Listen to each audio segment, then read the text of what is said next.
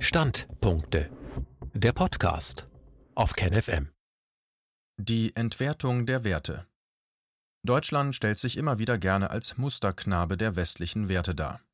Wo immer man diese bedroht glaubt, erhebt man mahnend die Stimme, besonders bei Staaten, die nicht dem eigenen Kosmos angehören. Nun aber bringen die thailändische Demokratiebewegung und der thailändische König die Wertewächter in Verlegenheit. Ein Standpunkt von Rüdiger Rauls. Hin und her gerissen. Im August 2020 hatten in Weißrussland Präsidentschaftswahlen stattgefunden. Sehr bald wurden Vorwürfe laut, dass die Wahlergebnisse manipuliert worden seien. Beweise gab es bisher keine, nur Annahmen und Vermutungen.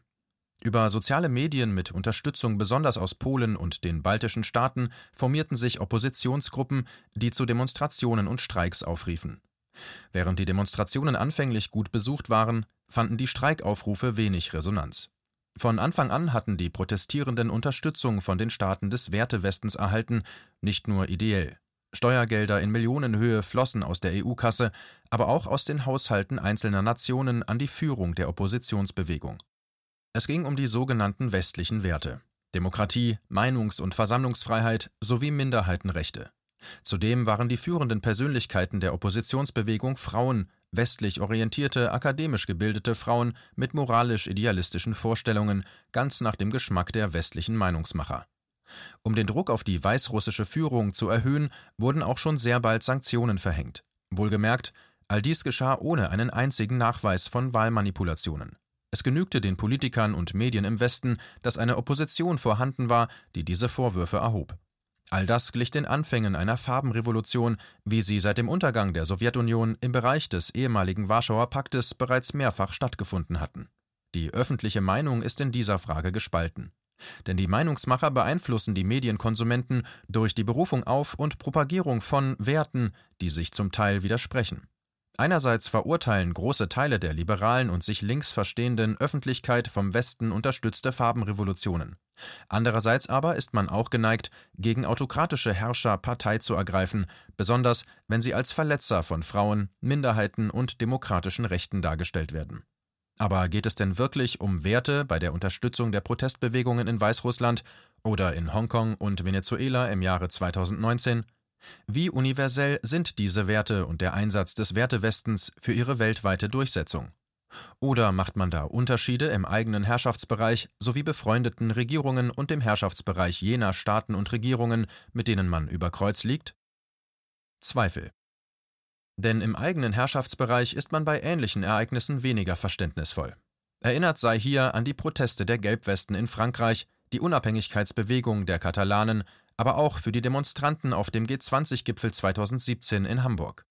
Es wurde mehr über die Gewalt im Umfeld dieser Proteste berichtet als über die politischen Anliegen der Demonstrierenden.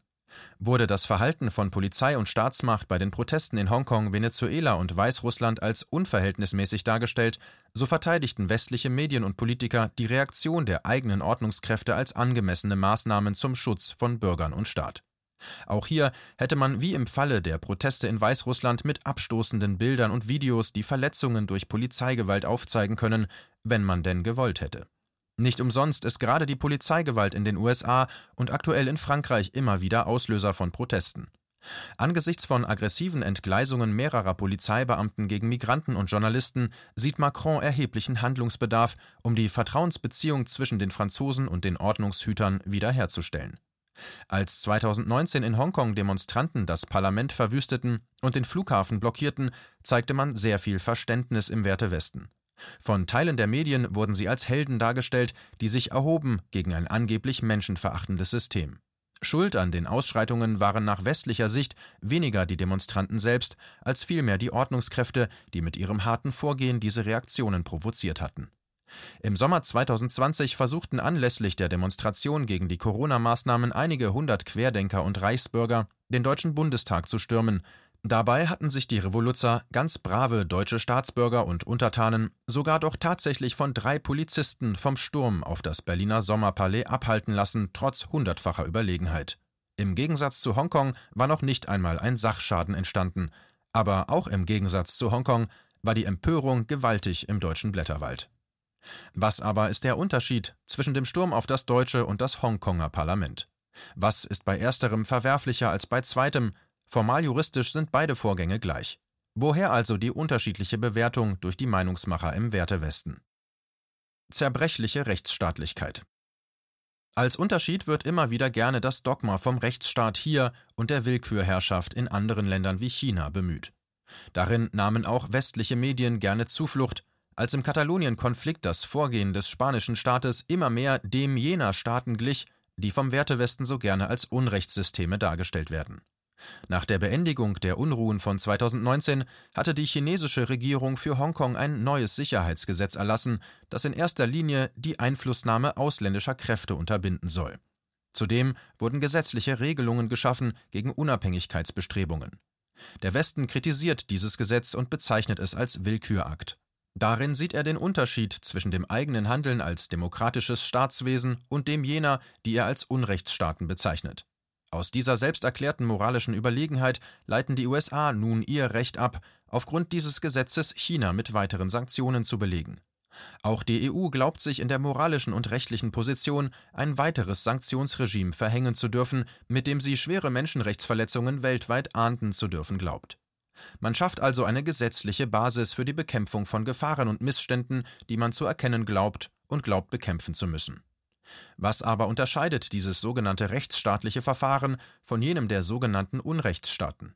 Auch China hat sich in dem Sicherheitsgesetz für Hongkong gesetzliche Grundlagen geschaffen, die das Vorgehen regeln. Es handelt also gerade nicht willkürlich, sondern auf der Basis von Regeln, die es für die Bürger, aber auch für den Staat selbst zur Bewältigung einer konkreten Situation geschaffen hat. Jedoch im Unterschied zu den sogenannten Rechtsstaaten erlässt es diese Gesetze nur für den eigenen Herrschaftsbereich und maßt sich nicht an, andere Staaten den eigenen Gesetzen zu unterwerfen. Vom Verfahren her handeln also der sogenannte Unrechtsstaat China nicht anders als die westlichen Staaten. Auch die selbsternannten Rechtsstaaten regeln durch Gesetze die Rechte der Bürger und die Eingriffe des Staates, wenn es gilt, Gefahren abzuwenden. Das wird gerade im Falle der Corona-Maßnahmen deutlich. Auch hier schafft oder ändert der Staat Gesetze, wenn es nach seiner Meinung für die Bewältigung von Krisen und Gefahren notwendig ist. Nur sind halt eben die Gefahren und Krisen, mit denen sich die Staaten auseinandersetzen müssen, unterschiedlich. Vor der eigenen Haustür kehren. So kennt Deutschland keine Separationsbestrebungen, die zudem noch von ausländischen Kräften unterstützt werden. Das ist bei China anders, wie man in Hongkong sehen konnte. Das mag im Westen vielleicht anders gesehen werden als in China, aber die chinesische Regierung ist der eigenen Bevölkerung verpflichtet, nicht der deutschen. Sie muss chinesische Probleme lösen, nicht deutsche. Jedoch im Gegensatz zum Wertewesten haben weder die chinesische noch die russische, auch nicht die venezolanische, iranische oder gar nordkoreanische Regierung das Verhalten Spaniens in der Katalonienkrise kritisiert. Sie haben sich auch nicht bei den Protesten der Gelbwesten eingemischt oder dem Westen Ratschläge erteilt, was der Wertewesten immer glaubt, sich gegenüber anderen Staaten herausnehmen zu können, zu dürfen oder gar zu müssen. Sie haben auch keine Gesetze erlassen, mit denen sie ihre Vorstellungen von Rechtsstaatlichkeit und Menschenrechten weltweit durchsetzen wollen. Für sich selbst den Anspruch auf Rechtsstaatlichkeit zu erheben, ist die eine Sache. Die andere ist es, auch den Nachweis dafür zu führen. Die Behauptung kann man sicherlich für eine lange Zeit aufstellen, ohne dass daran gezweifelt wird. Aber mit zunehmenden Widersprüchen zwischen dem selbstformulierten Anspruch und der täglichen Praxis wird auch der Anspruch auf Dauer zweifelhaft. Auch wenn man weit davon entfernt ist, Deutschland oder den anderen Staaten der westlichen Wertegemeinschaft die Rechtsstaatlichkeit abzusprechen, so mehren sich doch die Zweifel, die durch das staatliche Verhalten selbst genährt werden. Diese Zweifel haben die Querdenker hervorgebracht. Auch die Verfahren gegen Teilnehmer der G20-Proteste von 2017 säen Zweifel an der Einhaltung rechtsstaatlicher Prinzipien, wenn sie denn politisch nicht mehr nützlich sind. Das Oberlandesgericht in Hamburg verhängte Haftstrafen gegen Demonstranten wegen Ausschreitungen während des G20-Gipfels, obwohl den Beschuldigten keine eigenhändige Gewalttat nachgewiesen wurde. Grundlage dieser Entscheidung war ein Urteil des Bundesgerichtshofs, wonach man sich schuldig mache durch ostentatives Mitmarschieren, auch wenn man selbst keine Gewalttat begangen habe. Ist das noch rechtsstaatlich oder schon Willkür, wie man sie bei China zu sehen glaubt? Worin besteht der Unterschied? Wie in Weißrussland geht auch in Thailand seit Monaten die Jugend des Landes auf die Straße, um mehr Demokratie zu fordern. Die Berichte darüber in den westlichen Medien sind aber bei weitem nicht so umfangreich wie die über Weißrussland und keineswegs reißerisch, sondern weitgehend sachlich. Auch scheint es die Medien des Wertewestens wenig zu stören, dass diese protestierende Jugend sich in Prayut Chan Ocha gegen einen Ministerpräsidenten auflehnt, der durch einen Militärputsch vor sechs Jahren an die Macht gekommen war. Die Einstellung der westlichen Medien scheint demnach nicht in der Legitimität dessen begründet zu liegen, gegen den sich die Proteste richten. Wurde zu Beginn der Proteste in Weißrussland der westliche Medienkonsument fast täglich mit Berichten über Demonstrationen und Übergriffe der Ordnungskräfte in Kenntnis gesetzt, so waren die Bilder über Verletzungen von Demonstranten in Thailand in den westlichen Medien Mangelware. Doch auch in Thailand wurde der Polizei vorgeworfen, sie habe mit übertriebener Härte reagiert. Zitat Mehr als 50 Teilnehmer mussten daraufhin mit Verletzungen im Krankenhaus behandelt werden, einige davon sollen Schussverletzungen erlitten haben. Zitat Ende. Es kann also nicht an der unterschiedlichen Brutalität der Ordnungskräfte und deren Folgen liegen, dass über Zusammenstöße in Weißrussland oder Hongkong mit anderer Intensität berichtet wird als über Vergleichbares in Thailand. Es sei denn, dass die hiesigen Hüter der Werte und Menschenrechte die Unversehrtheit thailändischen Lebens nicht so hoch einschätzen wie anderes. Auch beim Vergleich der Einschränkungen der Bürgerrechte und der repressiven Maßnahmen gegenüber der Oppositionsbewegung kann kein milderes Verhalten der thailändischen Behörden festgestellt werden. Bereits am 15.10.2020 war in Thailand ein verschärfter Ausnahmezustand verhängt worden. Über ähnliche Einschränkungen der Versammlungsfreiheit in Weißrussland hatten die westlichen Medien bisher nicht berichtet. Trotz allem aber scheint ihnen die Situation in Thailand weniger repressiv zu sein. Hatte der Wertewesten das neue chinesische Sicherheitsgesetz für Hongkong zum Anlass genommen, um Sanktionen gegen China zu verhängen, so ist davon im Falle Thailands keine Rede. Aufgrund der Proteste sind in Thailand nicht nur Versammlungen von mehr als fünf Personen verboten, sondern auch Nachrichten und Online-Mitteilungen, mit denen die nationale Sicherheit beeinträchtigt werden könnte. Worin besteht der Unterschied zu Hongkong?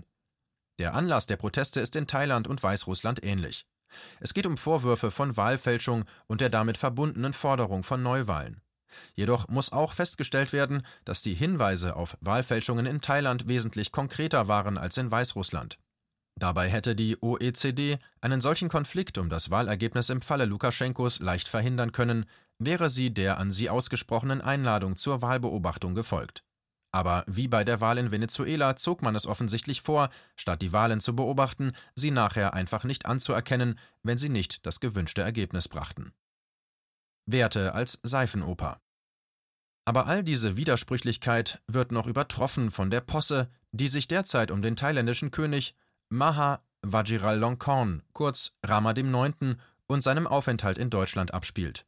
Besonders das Verhalten der deutschen Behörden und Politik gleicht auffallend der Spätzelnwirtschaft einer Bananenrepublik. In diesen Vorgängen das Selbstverständnis eines Rechtsstaates zu erkennen, ist schwierig. Noch schwieriger lässt sich daraus die Werteorientierung eines Staates sehen, der sich weltweit als Richter über den Umgang anderer Staaten mit ihrer Opposition aufspielt. Thailands König hält sich nicht, wie zu vermuten wäre, in Thailand auf. Die größte Zeit seines Lebens lebt er in Deutschland. Von hier aus übt er seinen Einfluss auf die Politik seines Heimatlandes aus, was nach den Gesetzen des deutschen Rechtsstaates nicht gestattet ist. Aber damit nicht genug. Er tritt Werte mit Füßen, für die die Staaten des Wertewestens sonst überall auf der Welt einzutreten vorgeben, besonders der Musterknabe Deutschland. So hat Rama IX. in Thailand seine Macht in den wenigen Jahren seit seiner Thronbesteigung kontinuierlich ausgebaut. Zwei Armeeeinheiten sind dem König nun direkt unterstellt. Außerdem hat der Monarch die Verfassung so ändern lassen, dass sie ihm mehr Freiheiten gibt. Hätten sich Putin, Lukaschenko oder Maduro solche Machtfülle ohne demokratische Legitimation angeeignet, wären die deutschen Meinungsmacher Sturm gelaufen gegen sogenannte Autokraten. Im Falle von Rama IX. stört man sich offensichtlich nicht an einem Verhalten, das an einen absolutistischen Fürsten erinnert, aber nicht an einen Staatsmann des 21. Jahrhunderts. Hatte man in Hongkong, Venezuela und Weißrussland die Forderungen der Opposition bei der Umsetzung der westlichen Werte tatkräftig auch finanziell unterstützt, so finden vergleichbare Forderungen der thailändischen Opposition kein Gehör im Westen. Oder ist es mit den westlichen Werten nicht vereinbar, wenn die Jugend in Bangkok verlangt, dass der König sich aus der Politik heraushält.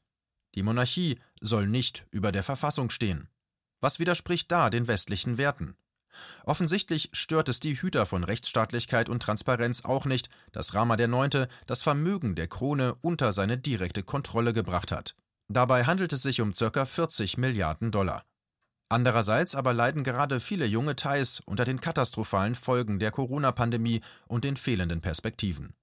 Zudem wirft die Opposition ihm vor, dass er sein luxuriöses Leben in Deutschland von den thailändischen Steuern finanziert, anstatt damit das Elend im eigenen Land zu lindern.